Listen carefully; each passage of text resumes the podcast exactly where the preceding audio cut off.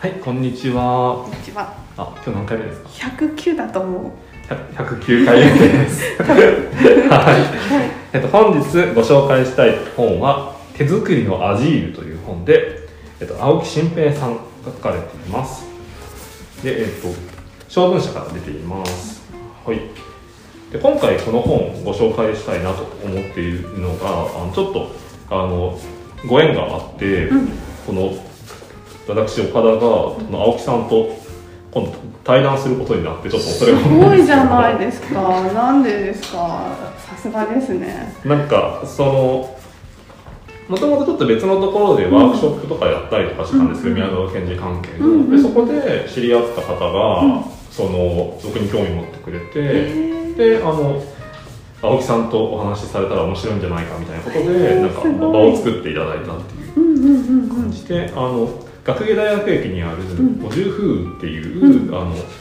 一応八百屋さんっていう形の、まあ、うんそういうカフェとかの併設はいのコミュニティ的なあ自然食品のお店でなんか岡田さんっぽいですね。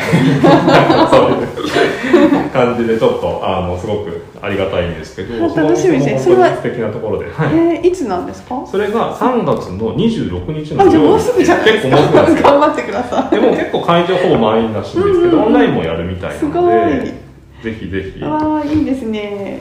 楽しみですね。ですね、うんうん。でそれでちょっとあの今青木さんの本も結構読んだりいろいろはい考えてるんですけど、うんうん。っていうことでこの手作りのアジールという本をはい。ご紹介したいなと思っています、うん。でも本当にいろんな内容があるのであの青木さんっていうのは、はなんかはい。奈良の図書施設図書館の人っていうのを、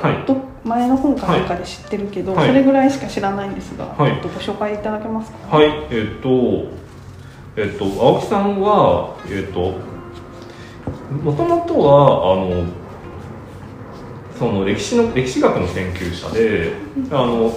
博士も持ってらっしゃるんですけど、あの古代地中海の歴史フェニキアとかの研究をされてたんですけど、まあやっぱりその大学のそのその研究者を目指していくっていうことにちょっといろんな意味で難しさを感じて、うん。でまたあとその奥様のがその大大大学のその図書館で働かれてたんですけど、そのそこでちょっと職場の環境が悪くなったりして、うん。ちょっともう働くことができないっていう状態になってでもうちょっとそのその都会とかアカデミアあその大学とかそういうところで生きていくっていうのが難しいなってなった時に、そのまあ機会があってその奈良のその山の方の村に行くことがあってでそこの方にすごい惹かれてじゃあもうそのこれまでの自分たちが生きてきたところとはちょっと別のところにまあ移住というか、まあ、ポジティブな意味でも逃げるみたいなことをしようっていうことでその図書館をその作るってことをされてるんですけど。すごいですね。なんかその図書館っていうのもすごいその独特の活動ではい。その、まあ、基本的には自宅をその開放するっていうこほとなんですう。ね、うんうんうんなのでまあそのその自宅を開放してでしかも図書館っていう形でっていう形でやっていて、うんでなんかその自宅の開放ってどういうことなのかっていうのがあんまり最初分かってなかったんですけど、はい。そのもともとそのちょっとその話からいくと都会で自宅を開放するっていうのとそのまああの地方で自宅を開放するのは結構意味が違うらしくへてえやっぱ都会って基本的に全てが境界がしっかりしてる。うん。うん全てが制度さ制度がしっかりして管理されてる場所なので、うん。家の中ってやっぱもう完全にうちって感じで。そのプライバプライベートプライバシーがしっかりあってみたいな空間ででかつその空調とかしっかり通るように壁とかもそのしっかりその隙間とかないわけじゃないですか。なんかそれは当たり前な気がしてたんですけど。よね。これがすごいびっくりしたのは、うん。逆にそのその青木さんが住んでらっしゃる家はもう築何十年っていうところで、うんうん。でもう隙間とかもたくさんあるんですって。へえ。だから雨風もは入ってきたりなんか虫とか入ってきたりとか。へだからそもそも家っていうもの自体がその隙間があってはあ。内と外の境界が曖昧なんですって。自然外の周りの山とか自然と家も隙間も曖昧だしでそもそもまあそのあの村とかって人間の距離感もすごい近いので、今僕自分の住んでる家の隣の人うんまあさすがにわかるけど、ん。自分の住んでるフロアの人誰が住んでるかわかんないんですけどっああそうなんだ。ていうのが結構多分都会だと普通だと思うんですけど、うんうんうん。もうそういうんじゃないじゃないですか。あそもそもその地方とかその村ってすごく人との人とのその内と外の境界っていうのはすごい曖昧な場所でだからそういうその場所でその内と外っていうものの曖曖昧なところでやっていくっていうのが、まあ、その地方でその自宅を開くっていうことの持ってる意味合いだったのでなんかその辺の感覚とかはもう雰囲気の違いっていうのもなんか本読んでてすごい伝わってきて。うんうん。実際結構利用す地元の人が利用してる感じなんですか？結構そういう感じだったりするみたいですしあとまあそこに訪れてくる人たちっていうのもいるみたいで、あの基本的にそれは収益化された活動ではないあので図書館ですよね。図書館ですし、うんそうなんですよ。でなんかその図書館と本屋の違いについても語っててそれもすごい面白くて、うんうん。その別に本屋ってものが悪いとかそういうことではないってことをおっしゃった上でその本屋っていうのはそのお金を払うと一応関係が完結するっていう。だけど図書館っていうのは本を借りたら返しに行かないといけないから、うんうんで関係が続くっていううん話をしててそれすごい面白いなと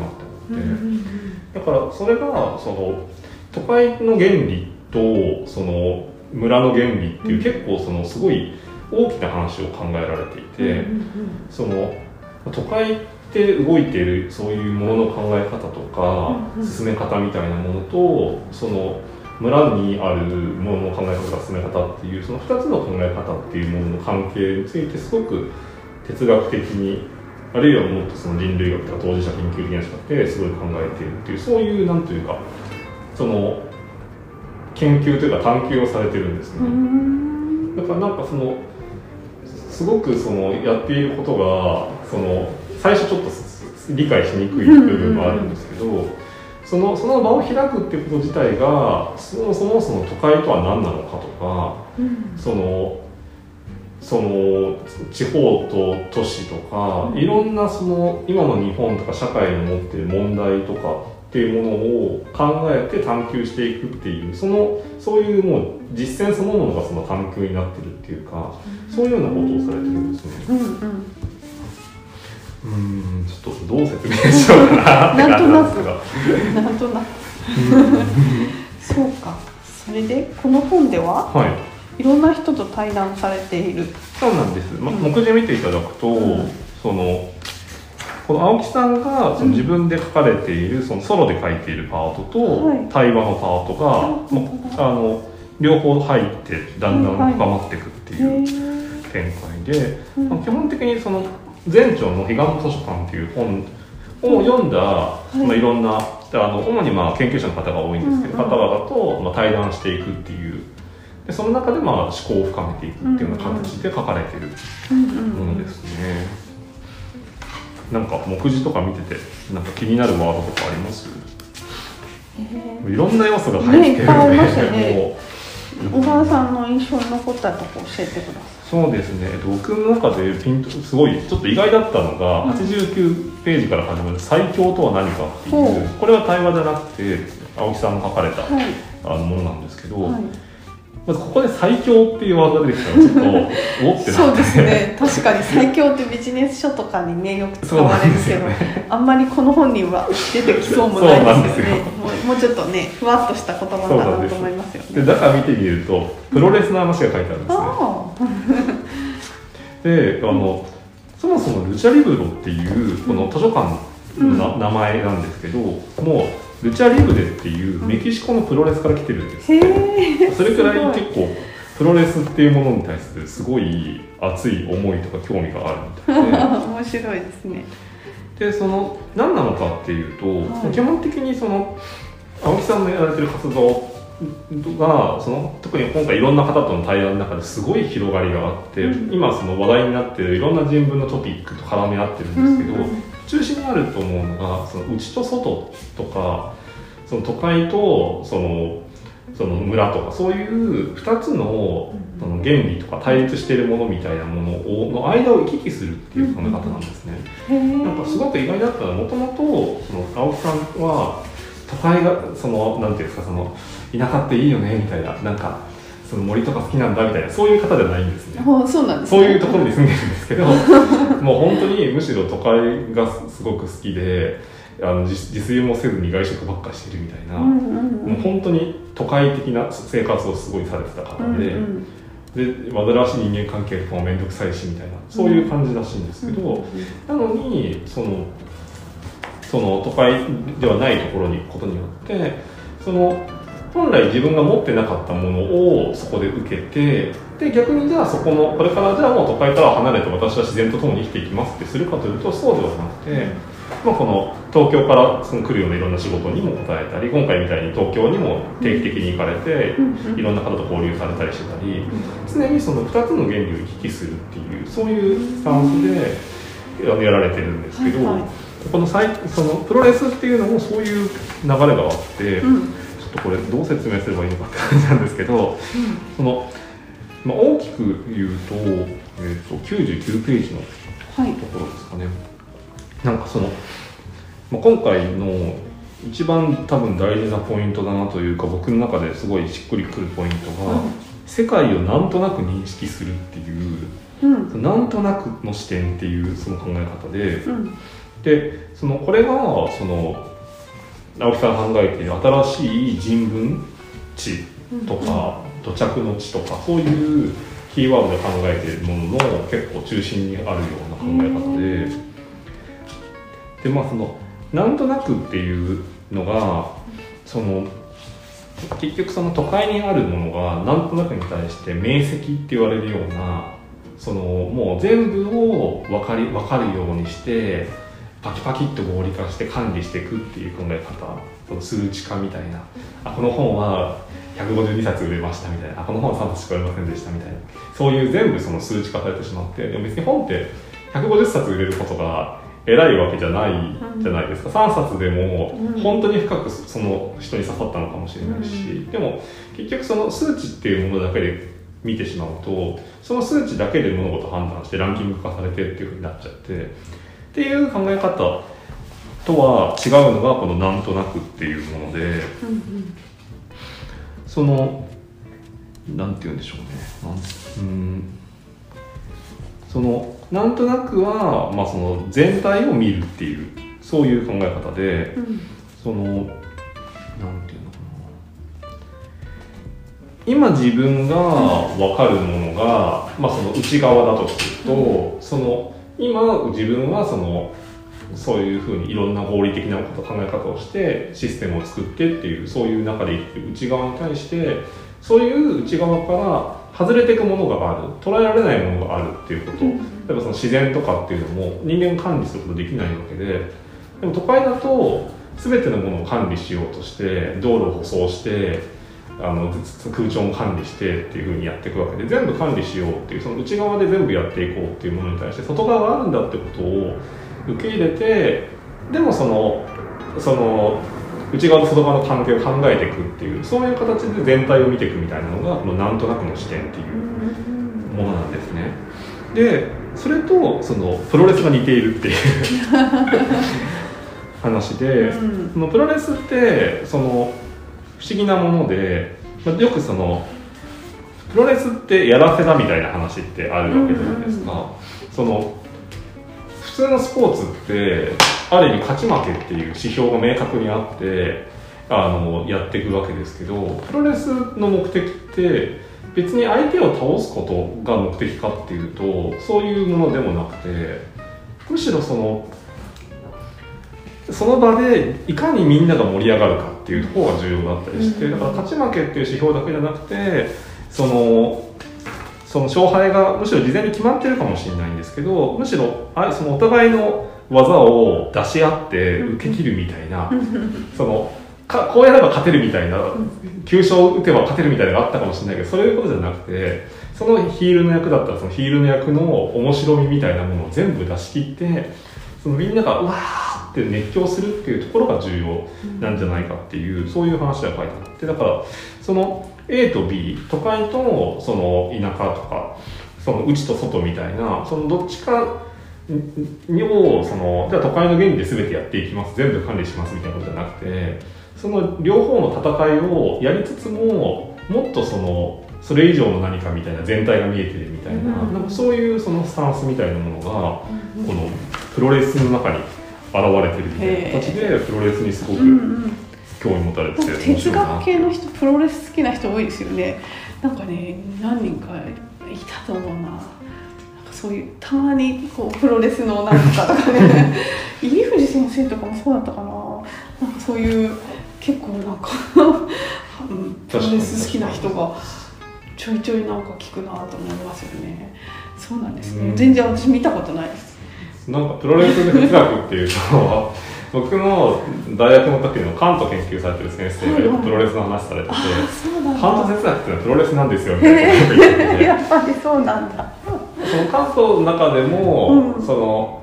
まあそのなんていうんですか？理性の法廷みたいな考え方があって、うんうん理性ってやっぱカントの考えだと自分その理性自身が自分を批判するっていう、うん。その純粋性批判ってそういう本なんで、だから理性は自分のことを批その批判するってことは法廷に立っているのがその裁くのも理性だし裁かれるのも理性なわけですよね、普通に考えるとこれって無理なんですよね。だって自分で自分裁くって、いい加減になななったり、あのいやここはちょっといい感じにしとこうみたいになるわけじゃないですか ずるい視点が入っちゃうので、はいはい。だからそれは本当にできるのかみたいな視点で、その先生はその関東の理性の法廷っていう理性が自分で自分を裁くってモデルはプロレスだみたいなことを言ってて なるほどね。なんかそういうこのプロレスっていう発想はすごい面白いなっていうのはちょっと思ってて。面白いですねなんかそのここでも一応プロレスってどういうことなのかっていうと、ん。そのえっ、と具体的に今それプロレスどうなっていくのかっていうと、ん。あのまあ社会人類地球全体のことを考えつつ目の前の日常を生きていく。そのためには家庭や学校職場で一緒に生活を送る他者の存在がなければならないし相手の真意を汲み取り尊重し101ですね、でえ話を聞いた上でより良い社会を作っていくための提案をしていくような戦いが必要となる。えこのような戦いの中で最強を目指したいって書いてあってだからそのある意味では、その戦いっていうことはうん。本当に大切だっていうことで、うん。だからプロレスプロレスの人たちもなんていうか勝ち負けが決まってるとかそういうことだからといって本気でやってないとかそういうことじゃなくてその戦いの場が大事ってそういう感じですね。場が大事っていう、うん。だからそのそのだからなんていうか青木さんも例えばそのじゃあその青木さん自身はどちらかというとその資本主義とか、うん。都会のものに対してそうでないオルタナティブを提示するっていうそのそっち側のバトルサイドに立っているわけですけど、だからといってその資本主義とかそういうものを否定しているわけじゃなくて、うん。資本主義みたいなものが必要な部分もすごくあることはよく分かってらっしゃるのでそこをそのその相手の存在を大切にしつつでもその自分が提案すべきことをしっかり定義していくっていう社会に対してその提示していくっていうそこの戦いが本気なんだけど、なんかその戦いがその本当に相手を根絶するための戦いじゃないというか、もし根絶してしまったら自分も成り立たなくなってしまうというか、そのババランス感覚みたいなだからプロレスなんですね。ねだから相手に対するそのいたわりというか、はいはいはいはいなんかだからといって不真面目なわけでもないし、うん。本気なんだけどっていうなんかその感覚がうん。すごい、なんとなくかわかります。面白いですね。なるほどなっていうのを思いました、へそうなんですよね。でちなみにこの後のそのプロレスの話の後に、うん。僕がすごい一貫してここでも押し続けている三田先生の話が出ている。出たと思って出てくるかなって思ったら出てきたので ああやっぱやっぱそうだったってへ面白いな。ね面白いですね。共通点というかそうななんんかねつながりを感じますね。そうですね。いいいいあれ対談になるんじゃないですかきっと。いやなんか嬉しいですね。へー面白いですね。なんか今回そのこの対談者の先生たちがすごくたくさん、あの今本当に新しい人文知っていうことをその大学っていうもののやっぱ大学って今僕も昔大学院にいた時はすごい苦しかったですけど、やっぱりもう苦しかった。どんどんいや苦しいんですよ。そうなんですか。だから結局論文を何本書けるかみたいな。そうなんそういう世界なんですよね。あの人は論文を年に5本書いていて発表5回やっているとかそういう感じになっちゃってまさに数値化なんですね。そうなんです。うんでそれをしかも学信とかっていう、その自分の研究者としての、その成果その成果なんていうんですかそのその優劣みたいなのが、はいはいそういう文科省みたいに出すんですね。でこういうその申請書を出してそれで研究員として認められるかどうかみたいなところにもうほとんどかかってるみたいな世界になってて。そうなんで研究費もらったりするそうなんですよ。あだからそれが若手のきのその大学院生もそうだし、うんうん。その後せ大学の先生になってもその派遣費をもらってやっていくっていう感じなあ、ので、よく親が言ってた学研費がどんとかこうとかって通ったとかなんとかって。その時にもう何本論文書いたかとかあそうそういう感じになっちゃって苦しいんだ苦しくてでうんでどんどんその雑務がどんどん増えてうん。いって研究できないみたいなことをやっぱり問題視してるやっぱり先生方がたくさん出られてますけどなんか実情知ってるから。すごいな。なんかわかりますそのあ青木さんがそのなんで青木さんもものすごく頭がいいし、うん。研究もすごいやられてるのに、うんうん。なんでその大学無理になったかって、うんうん。なんかなんていうんですかわピンとこない人はピンとこないと思うんですけど 僕はすごい分かってなんかあーっていうのをへえ面白い。そうなんですねなんかでもその対談されてる先生方がその宮台さんがよくイベントで、そうそう。もうなんか磯野さん、ねさっきの数値化